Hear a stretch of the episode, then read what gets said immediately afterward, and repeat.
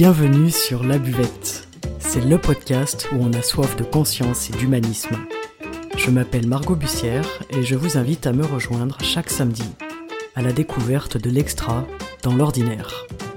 Bienvenue et merci pour votre écoute. Qu'est-ce que l'ego? À quoi sert-il? Et comment faire de lui notre meilleur ami?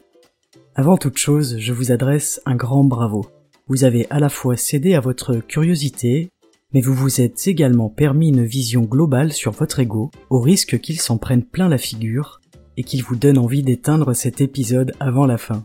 C'est une démarche magnifique, vous pouvez être fier de vous. Tiens, d'ailleurs, quand on est fier de nous, ne serait-ce pas l'ego qui parle ici? Eh bien si, en effet, c'est bien l'ego. Lorsque l'on dit je suis fier de toi, ça nourrit notre propre ego. La fierté, ce n'est rien d'autre que de l'ego. Pourquoi alors ne dirions-nous pas plutôt je suis admiratif de toi Car dans l'admiration, toute notion de rapport à soi disparaît. Ce n'est plus pour nous, mais c'est pour l'autre. Être admiratif, c'est se positionner en dessous de l'autre, lui permettre de briller au détriment de nous-mêmes, c'est tout simplement de l'humilité. L'humilité d'ailleurs tue l'ego, mais nous y reviendrons plus tard. Donc, vous l'aurez compris, dans la fierté, on récupère pour soi ce que l'autre a fait. Ça paraît dingue dit comme ça, non? Donc je disais, bravo à vous pour votre démarche qui vous invitera certainement à vous poser des questions, à vous interroger personnellement et sans doute à aller chercher au fond de vous-même des réponses à vos questions existentielles. Bravo également de ne pas gober tout ce que vous entendez et de vous approprier ce qui vous convient, ce qui vous semble juste. Ce n'est pas parce que quelqu'un parle dans un micro qu'il a raison. N'oublions jamais, personne ne détient la vérité absolue. Voilà, je suis donc très admiratif de votre choix d'écouter ce podcast. Commençons par définir l'ego. L'ego, c'est le moi. C'est la partie de nous qui est au service de notre survie à travers la matière. Il n'obéit qu'aux lois de la Terre. L'ego est vu comme quelque chose de péjoratif, il a effectivement des points que l'on pourrait dire négatifs, mais il a aussi énormément de points positifs. Commençons alors par le négatif, entre guillemets. L'ego, c'est l'individualisme. Avec l'ego, on perd la conscience de la communauté, et ça, c'est vraiment dommage. Si je réponds à mon ego, je deviens capitaliste, mais si je réponds à mon besoin collectif, je deviens communiste. Amusant, non? Notre conscience a besoin de l'ego pour se développer, mais ce dernier essaye constamment de prendre le dessus sur elle, ils sont donc en interdépendance et leurs conflits peuvent malheureusement générer des maladies plus ou moins importantes.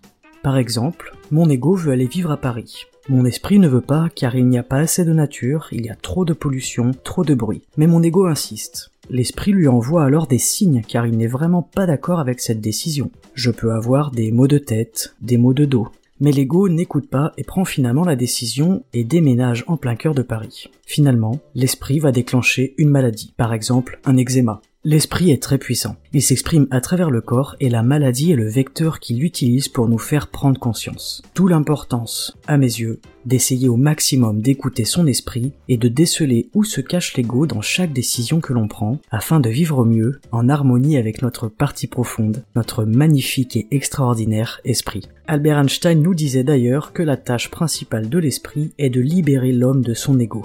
C'est beau, n'est-ce pas? Petit aparté, en médecine traditionnelle chinoise, il est dit d'une maladie qu'elle peut se guérir en réconciliant notre esprit et notre ego. Donner moins de place à l'ego et plus à l'esprit à travers un acte de réconciliation et de conscience. Intéressant comme vision, n'est-ce pas? L'ego est aussi le roi des illusions. Il adore nous faire croire un tas de choses. Il nous fait croire qu'on a tout compris, qu'on est le meilleur partout et surtout qu'on sait. Je préfère écouter Socrate qui nous disait ⁇ Tout ce que je sais, c'est que je ne sais rien ⁇ L'ego nous rend également vantard, frimeur, imbu, voire dominant. L'exemple des réseaux sociaux est intéressant. Pourquoi est-ce que l'on poste des photos de nous? Ou alors pourquoi certains friment au volant de leur voiture à gros moteur en faisant le plus de bruit possible pour se faire remarquer? Pourquoi on s'achète des vêtements hors de prix pour exhiber une marque très connue? L'ego est donc lié à l'argent, au travail, à l'échelle sociale. Bref, vous l'aurez compris, dans notre société, tout est en lien avec l'ego ce dernier est alimenté et sollicité en permanence. Il faut être le meilleur, le plus riche, avoir le meilleur job, surtout il faut être chef, avoir la plus belle voiture, la plus belle maison, etc. Mais alors, dans ce modèle de pensée, qu'en est-il de notre esprit et de notre conscience? L'ego génère aussi la projection, souvent d'un parent sur son enfant, par exemple. L'enfant est alors considéré comme un petit génie, et c'est l'orgueil du parent qui se cache derrière ça. C'est le parent qui se projette Beaucoup d'enfants finalement existent à travers la reconnaissance de leurs parents, et on a tendance à associer l'amour et la fierté, de manière inconsciente. Mais en grandissant, bon nombre d'enfants feront leur choix dans le but inconscient de rendre leurs parents fiers d'eux. Changer ça et en prendre conscience, c'est possible, mais ça demande un certain affranchissement. Et l'affranchissement nous rend libres. Il est donc très bienvenu. Évidemment, rien de tout cela n'est conscient et il n'y a aucun jugement à avoir. Chaque parent est le meilleur parent pour son enfant, car ne l'oublions jamais, rien n'arrive par hasard. Personnellement, à travers mon ego de marraine, je suis persuadé que ma filleule est la plus formidable du monde. Petit aparté, l'ego est étroitement lié à la jalousie, mais j'en ferai un podcast prochainement car ce sujet est lui aussi passionnant et mérite son propre épisode. Alors, selon vous, faut-il tuer l'ego? Je dirais non, surtout pas. Et nous allons comprendre pourquoi. L'ego a évidemment une nécessité, sinon il n'existerait pas. Il est à notre service, ne l'oublions pas. Et comme nous sommes des êtres extraordinaires, nous pouvons choisir de l'accepter, de le comprendre, de l'apprivoiser et de l'éduquer, en toute conscience bien sûr. Il a donc des points positifs. Il a tout d'abord une fonction de sauvegarde du corps, notre fameux instinct de survie. L'instinct de survie dans son essence même est profondément égoïste. L'être vivant a des besoins, quelle que soit leur forme, et si l'on ne répond pas à ces besoins vitaux, on meurt. Et ça, c'est intolérable pour l'ego. Fort heureusement. Avez-vous remarqué d'ailleurs que dans nos rêves, on ne meurt jamais Soit on se réveille, soit quelqu'un meurt à notre place, soit on se fait sauver d'une manière absolument incroyable, mais on ne meurt jamais, tout simplement parce que l'ego ne peut pas le permettre, même dans un rêve. Donc, l'instinct de survie est un mécanisme psychique aidant à la survie de l'individu. Manger, boire, dormir, se reproduire, se réchauffer, etc. Mais ce qui est amusant, c'est qu'il y a un autre besoin vital pour l'ego, le besoin d'amour. Et oui, l'ego gère l'envie, le désir, l'attente, les moyens d'y parvenir, et donc les relations. Mais avant tout, vivre en groupe est primordial pour l'ego, et on retrouve ça également chez les animaux. La meute, c'est la sécurité, la survie. L'ego nous poussera toujours à s'intégrer à un groupe. Être seul, c'est effrayant et c'est dangereux. Nous avons le choix de choisir notre groupe, un groupe qui corresponde à nos valeurs, à notre conscience et à nos besoins, mais ceci explique également la force d'un groupe, le besoin d'appartenance et la nécessité pour certains de se plier à des règles qu'ils ne partagent pas, dans le but de ne pas être exclus et de ne pas se retrouver seuls. Il est également un outil essentiel au développement de la conscience. Paradoxalement, notre adorable ego nous permet d'entreprendre une démarche spirituelle, alors un grand merci à lui. Il est un outil extraordinaire, mais s'il prend trop de place, cela crée un déséquilibre à l'intérieur de nous. Tout est une question d'harmonie, de rééquilibrage. Pour ça, il est intéressant de comprendre notre ego. Quand on sait pourquoi il est là, pourquoi il agit, ce qu'il nous permet et ce qu'il nous apporte, on a soudainement plus envie de l'éradiquer. Cependant, c'est de notre responsabilité à chacun de l'utiliser en conscience au service du bien commun et de notre évolution spirituelle. N'oublions pas que nous ne serions pas vivants si nous n'avions pas notre ego. Je vous propose un petit exercice simple au quotidien se rendre compte des moments, des situations et de la fréquence de la présence de notre ego. Nous pouvons nous poser des questions telles que quand je suis en colère, mon ego est-il blessé? Quand je rêve d'avoir une voiture de luxe, est-ce pour flatter mon ego? Quand je veux avoir raison, est-ce que cela nourrit mon ego? Lorsque je suis exigeante ou dans l'attente, quel rôle mon ego tient-il? Lorsque je suis jaloux ou jalouse, est-ce mon ego qui se sent rabaissé par comparaison à l'autre? Évidemment, les questions pourraient se succéder à l'infini, mais vous avez compris le principe, j'en suis sûr. Abordons quelques clés pour apprivoiser et faire de notre ego notre meilleur ami. Tout d'abord, je vous invite à l'aimer. Nous avons tous besoin de notre ego. D'ailleurs, reconnaître que nous avons besoin de lui et lui donner une place à l'intérieur de nous, ça le rassure. Si l'ego est rassuré, il nous fiche un petit peu la paix. S'émerveiller nous invite également à nous ancrer dans l'instant présent, et cela est un premier niveau de réunion entre notre ego et notre esprit. Lorsque nous sommes dans l'instant présent, par définition, nous n'attendons rien, nous ne voulons rien. C'est magnifique, n'est-ce pas? C'est gratuit, c'est praticable partout et par tout le monde. Et en plus, ça rend heureux. Alors, pourquoi s'en priver? Devenir admiratif. Admirer nos proches, c'est relativement facile. Mais admirer un inconnu ou un collègue de travail, peu importe la sympathie que l'on a pour lui ou elle, ce n'est pas la même chose. Réussir à admirer quelqu'un que l'on n'apprécie pas, je vous garantis que ça confère une sensation étonnante. Ça nourrit notre esprit. L'humilité à travers le positionnement et la reconnaissance est, selon moi, un magnifique travail sur soi. Savoir faire de la place à l'autre, ça se travaille, mais c'est possible, et ça nous fait du bien.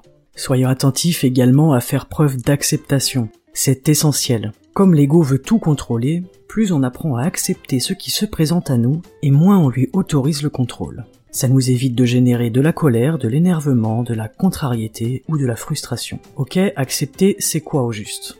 C'est accepter qu'il y a tout un monde autour de nous que l'on ne maîtrise pas, peut-être même que l'on ne comprend pas. C'est accepter que l'on ne peut pas tout contrôler.